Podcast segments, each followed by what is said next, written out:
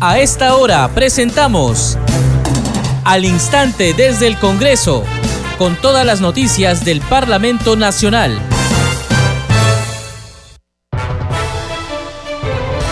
Estamos en Congreso Radio, les damos la bienvenida al programa Al Instante desde el Congreso. Les acompaña en la conducción Perla Villanueva, en los controles Franco Roldán. A continuación vamos a conocer los titulares. El presidente del Congreso, José William Zapata, participó en la ceremonia por los 12 años de la Alianza del Pacífico, que se realizó en Palacio de Gobierno. Asistieron también la segunda vicepresidenta Silvia Montesa y el tercer vicepresidente Alejandro Muñante. Además, la presidenta de la Comisión de Relaciones Exteriores, María del Carmen Alba, y la legisladora Adriana Tudela. El titular del Parlamento firmó la autógrafa que modifica la ley del trabajo del biólogo para precisar su ejercicio profesional y derecho con el objetivo de favorecer a más de 16.000 biólogos profesionales en todas las regiones de nuestro país. La Comisión de Fiscalización continuó hoy con la investigación respecto de los presuntos delitos de corrupción en la ejecución de los proyectos de inversión financiados por las municipalidades de Anguía, Chachapoyas y Chadín. En la Comisión de Presupuesto, el Contralor General de la República, Nelson Schack, informó sobre las acciones de control ante la emergencia y desastres por fenómenos climatológicos, de manera particular a los gobiernos regionales de Tumbes, Piura, Lambayeque, La Libertad, Ica y de Lima provincias. También habían sido invitados los gobernadores regionales para informar sobre esta ejecución presupuestal. Sin embargo, solo asistió el gobernador regional de Tumbes, Segismundo Ordinola.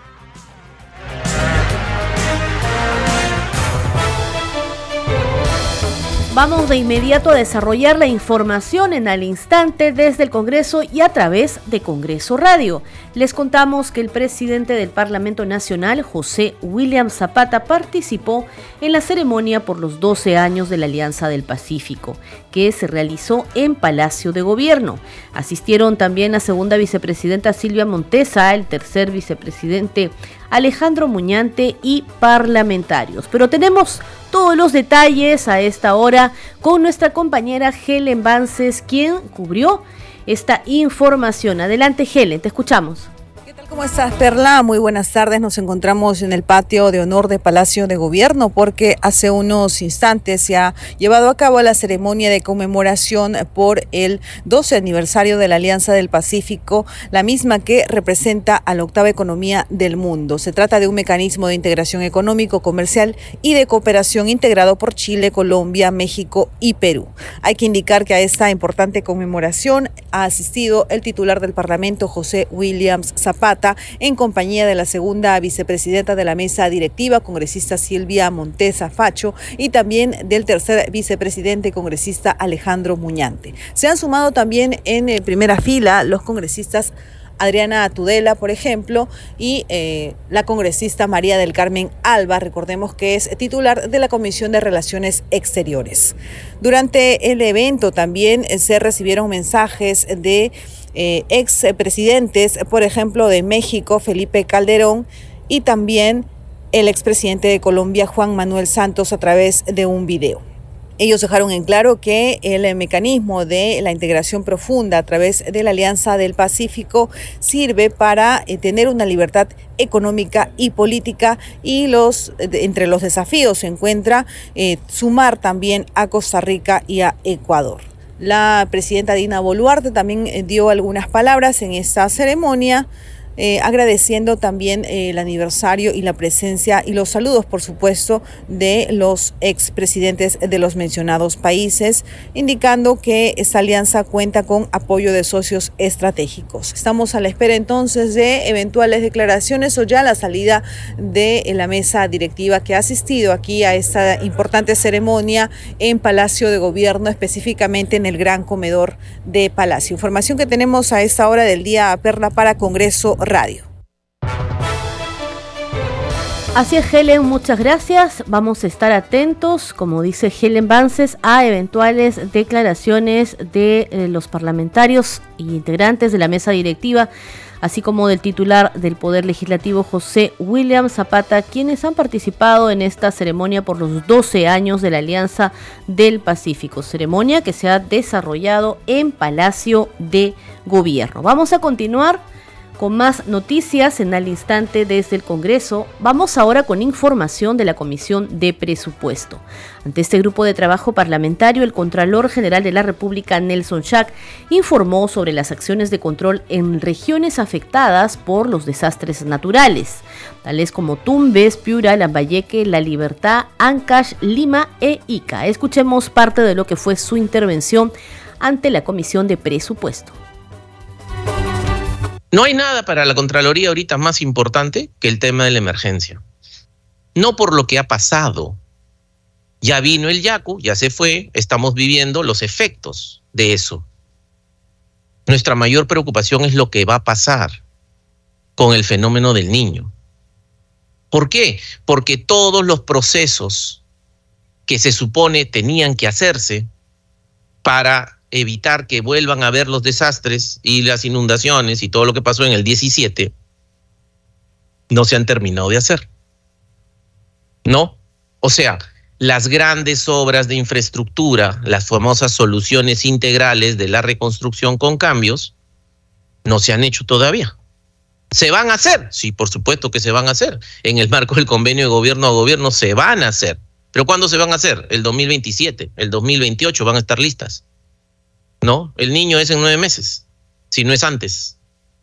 Entonces ahí una cosa fundamental que entender, hay que entender de que lo que se necesita es identificar cuáles en un plan de emergencia de prevención, cuáles son las infraestructuras. Porque si estamos esperando que se resuelva integralmente los problemas del río Piura, el río Tumbes, del río, etcétera, etcétera, vamos a seguir esperando. Porque las soluciones demoran en construirse, ¿no? Pero bueno, aquí iba mi reflexión con relación a mi discapacidad. Lo mismo está pasando con prevención de desastres, pues, ¿no? No hay una prioridad natural del gestor para preocuparse de desastres. Porque además hasta la economía política es muy compleja. Tengo pocos recursos. Entonces, en lugar de limpiar la quebrada, que por ahí no pasa ni un río, porque nadie sabe cuándo va a pasar, ¿no? Entonces no la limpio. Prefiero en lugar de eso arreglar una pista ¿no? O en lugar de hacer, como me han dicho, una presa de laminación para contener y disipar la energía de la, en, las, en, las cuencas altas y evitar que el río se desborde, eso no lo ve nadie. Mejor hago un colegio. ¿No? En circunstancias como esas, donde la prioridad natural de la gestión no va a ser a corto plazo preocuparse por el tema de gestión de desastres, la solución es práctica hay que poner, igualito que para la, la, ¿cómo se llama? El tema de discapacidad, una disposición en la ley de presupuesto y le asignas un monto, una proporción a eso, objetivo. La Contraloría se encarga de controlarlo. No gastan, te van a sancionar, papá. No hay nada que discutir. A la sesión de hoy de la Comisión de Presupuesto también habían sido invitados los gobernadores regionales para dar cuenta sobre la ejecución presupuestal de los recursos que les fueron asignados durante el año fiscal 2023 para la atención de emergencias y desastres naturales. Sin embargo, solo llegó el gobernador regional de Tumbes, Segismundo Ordinola. Vamos a escuchar al presidente de la Comisión de Presupuesto, José Luna Galvez.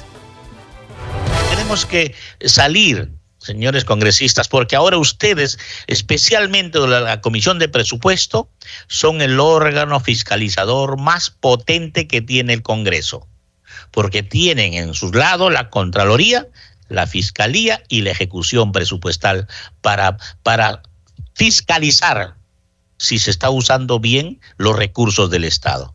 Por eso les pido ayudar a todo el país saliendo y observando y, trayendo pruebas de que eso no se está haciendo como se debe hacer.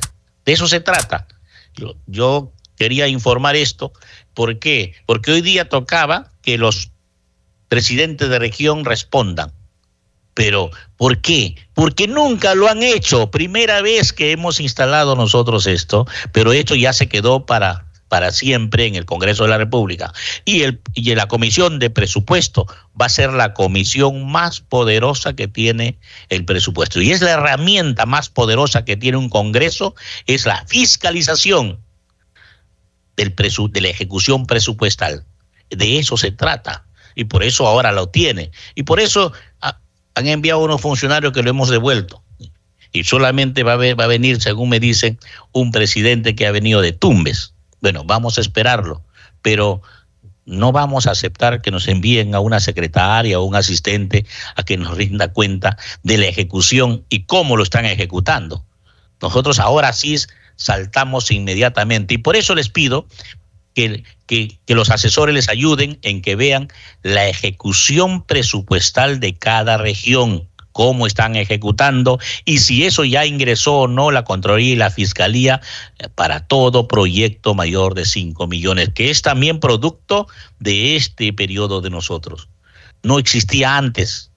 Nosotros lo de Podemos pusimos el control concurrente y hemos empezado a afinar. Y esta comisión terminó de, instalar y dirigir que eso se dé en coordinación con la Fiscalía para que efectos de que se le dé prioridad a denuncias de corrupción de este tipo.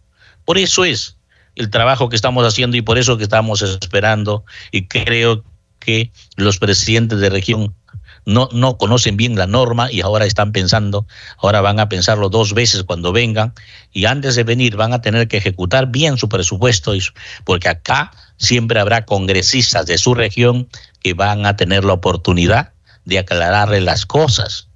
De eso se trata.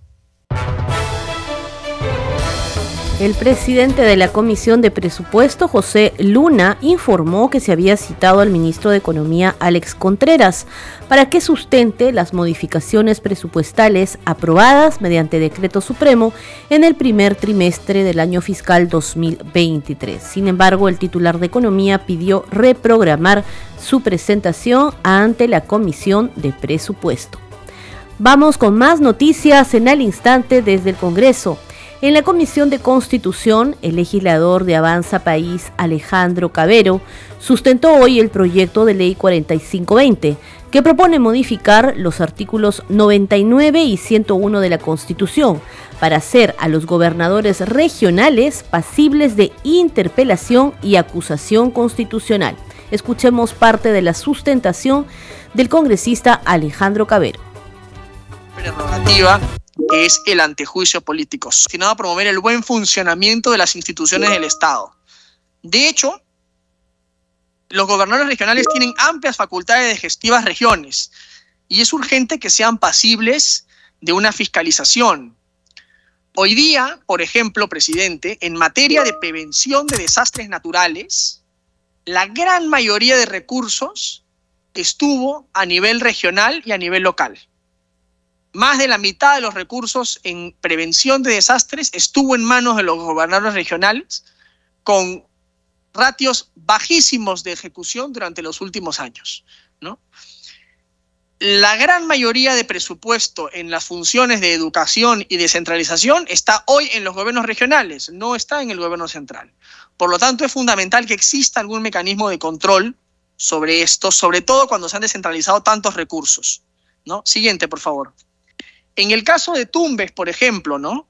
El 2021 tuvo una ejecución solamente del 10% respecto a saneamiento y 38.3 con relación a orden público y seguridad ciudadana. Hay una tremenda incapacidad de gestión en los gobiernos regionales, ¿no? Y lo que buscaría esto básicamente es fomentar que se puedan ejercer acciones de controles mucho más firmes. Siguiente.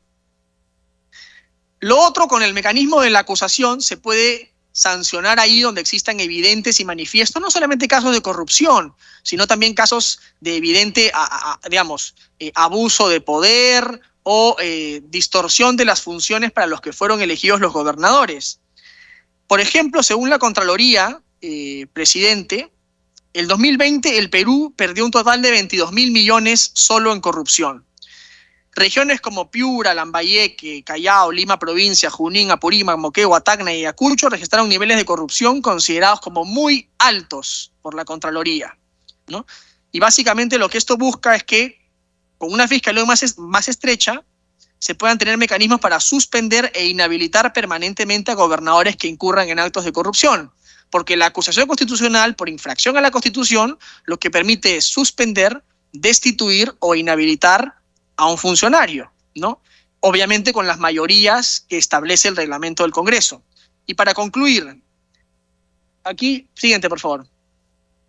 Estos son algunos de los casos más emblemáticos, ¿no? Hoy día existen cuatro, siete, ocho, nueve, por lo menos diez gobernadores regionales que están prófugos con prisión preventiva, con prisión suspendida, ¿no? En las regiones de Puno, Huánuco, Tumbes, Ancash. Siguiente, por favor. Arequipa, Junín, Junín, Madre de Dios, Puno y Ucayali. Es decir, la corrupción a nivel regional campea, prisiones preventivas, prisiones suspendidas, destituciones por corrupción, y esto finalmente no está teniendo ninguna capacidad de control ni de prevención por parte de ningún organismo estatal. Creo que el Parlamento en esta circunstancia, presidente, si es llamado a controlar a jueces supremos, fiscales supremos, defensor, contralor, Junta Nacional de Justicia, ministros, congresistas, ¿por qué no a los gobernadores regionales, presidente? Creo que aquí hay un vacío que ha dado el proceso de descentralización y que todavía creo que estamos a tiempo de corregir. Y la idea de esto es iniciar el debate y poder corregir eh, este problema. Muchas gracias.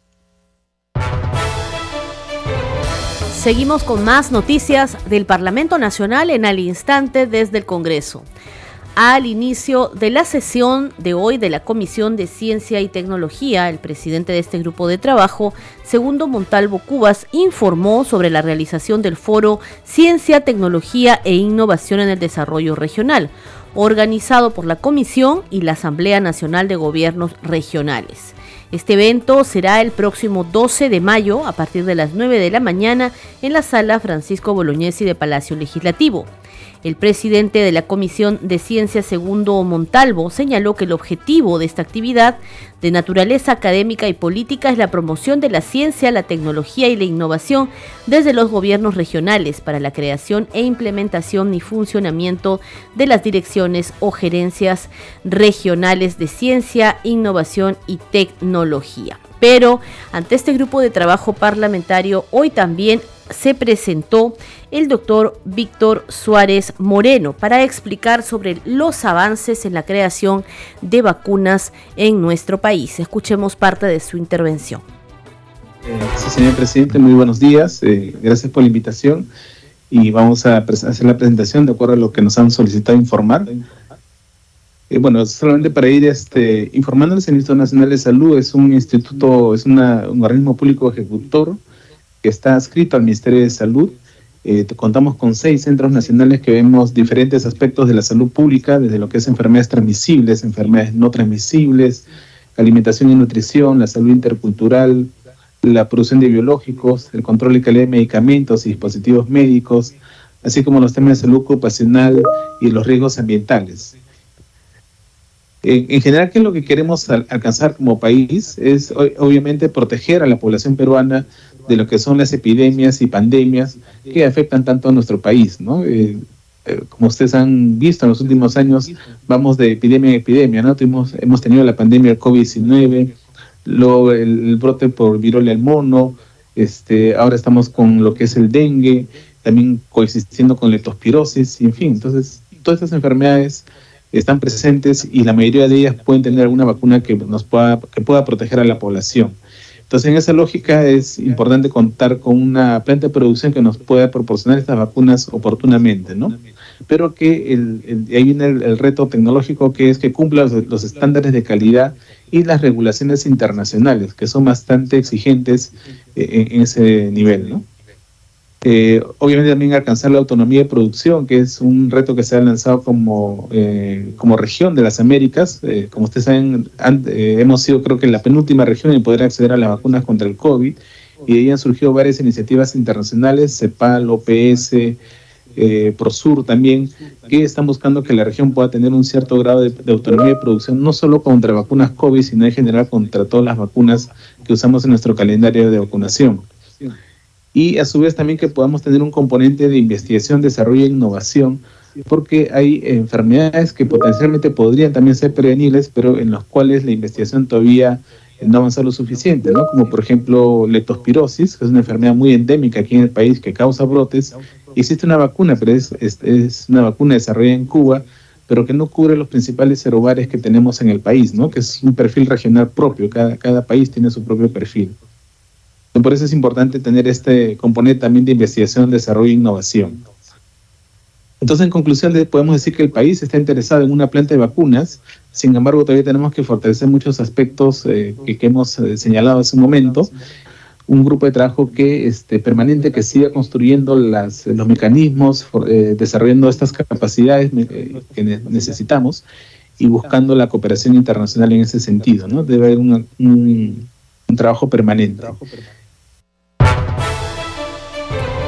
Y la Comisión de Fiscalización continuó hoy con la investigación respecto de los presuntos delitos de corrupción en la ejecución de los proyectos de inversión financiados por las municipalidades de Anguía, Chachapoyas, Chadín, así como los proyectos financiados por el Ministerio de Vivienda al amparo del decreto de urgencia número 102 del 2022 y otros que resulten involucrados en el contexto de la actuación de una presunta organización criminal familiar que habría sido dirigida desde Palacio de Gobierno y liderada por el expresidente José Pedro Castillo Terrones. Tal y como estaba previsto en la agenda de la sesión, hoy se presentaron los hermanos David, Walter y Jennifer Paredes. Sin embargo, guardaron silencio.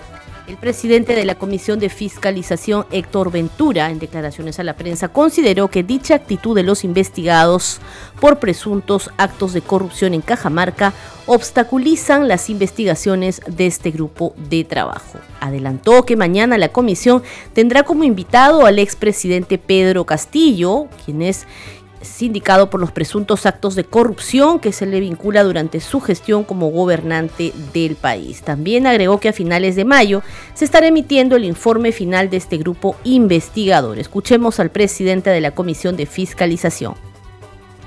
¿Cómo va el caso de Jennifer Paredes? Aparentemente está tratando de obstaculizar las investigaciones.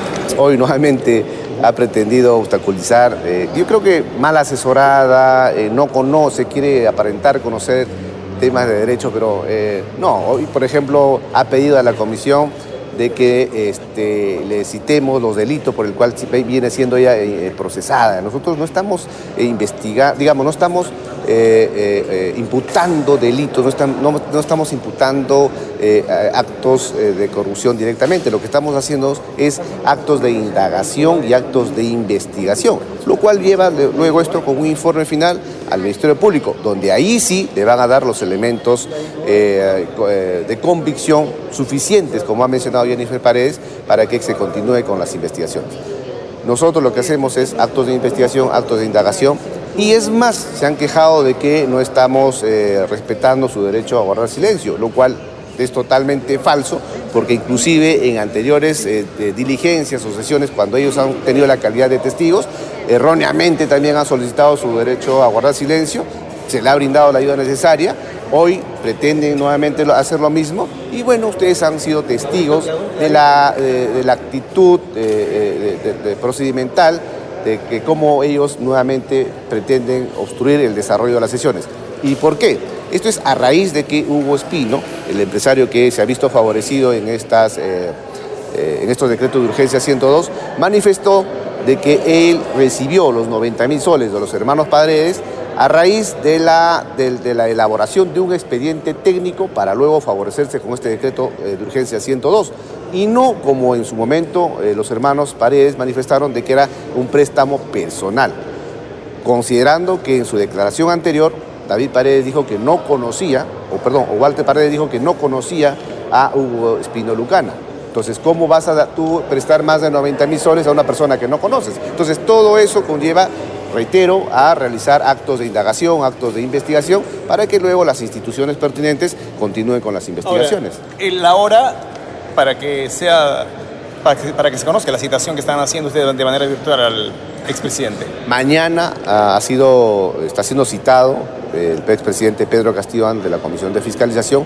Ya hay una coordinación previa con funcionarios del INPE para que eh, eh, no exista ningún impedimento, por ejemplo, como argumentaba el, abogado, de que la señal no era buena, de que habían eh, cruces de comisiones del Congreso de la República. Eso, eso no, no se ha dado ni se va a dar porque justamente se está tomando en consideración ya con días de anticipación para que mañana Pedro Castillo no tenga ningún reparo, no tenga ningún pretexto de declarar ante la comisión. Ante este silencio reservando para ¿qué posición va a tomar la comisión? Eh, podríamos decir que su silencio otorga. Se han, encontrado contradicciones eh, entre ellos mismos. Lo que comprende nosotros es eh, realizar una exhaustiva investigación y vamos a emitir un informe final dentro del plazo razonable, que me parece que es a finales de mayo el informe que deberíamos emitir eh, de esta línea de investigación que nos ha encargado el Pleno del Congreso. Este programa se escucha en las regiones del país gracias a las siguientes emisoras.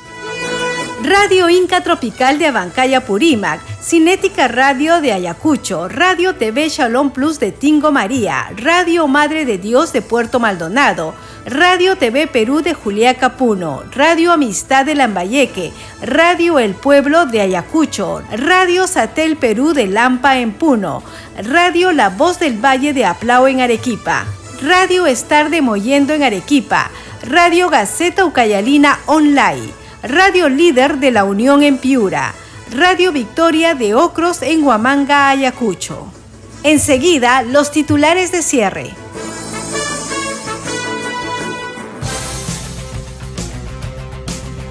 El presidente del Congreso, José William Zapata, participó en la ceremonia por los 12 años de la Alianza del Pacífico, que se realizó en Palacio de Gobierno. Asistieron también la segunda vicepresidenta Silvia Montesa y el tercer vicepresidente Alejandro Muñante. Además, la titular de la Comisión de Relaciones Exteriores, María del Carmen Alba, y la legisladora Adriana Tudela. El titular del Parlamento firmó la autógrafa que modifica la ley del trabajo del biólogo para precisar su ejercicio profesional y derecho con el objetivo de favorecer a más de 16.000 biólogos profesionales en todas las regiones de nuestro país. La Comisión de Fiscalización continuó hoy con la investigación respecto de los presuntos delitos de corrupción en la ejecución de los proyectos de inversión financiados por las municipalidades de Anguía, Chachapoyas y Chadín. En la Comisión de Presupuesto, el Contralor General de la República, Nelson Schack, informó sobre las acciones de control ante la emergencia y desastres por fenómenos climatológicos, de manera particular a los gobiernos regionales de Tumbes, Piura, Lambayeque, La Libertad, Ica y de Lima provincias, también habían sido invitados los gobernadores regionales para informar sobre la ejecución presupuestal de los recursos asignados durante el año fiscal 2023 para atención de emergencias y desastres naturales. Sin embargo, solo asistió el gobernador regional de Tumbes, Segismundo Ordinola.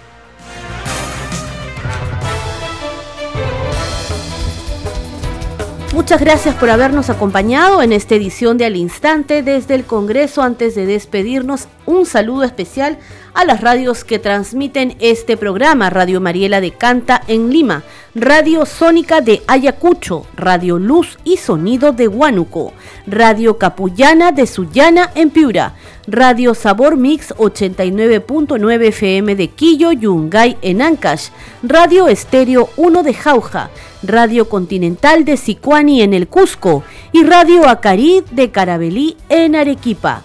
Nos encontramos mañana con más noticias del Parlamento Nacional. Permiso.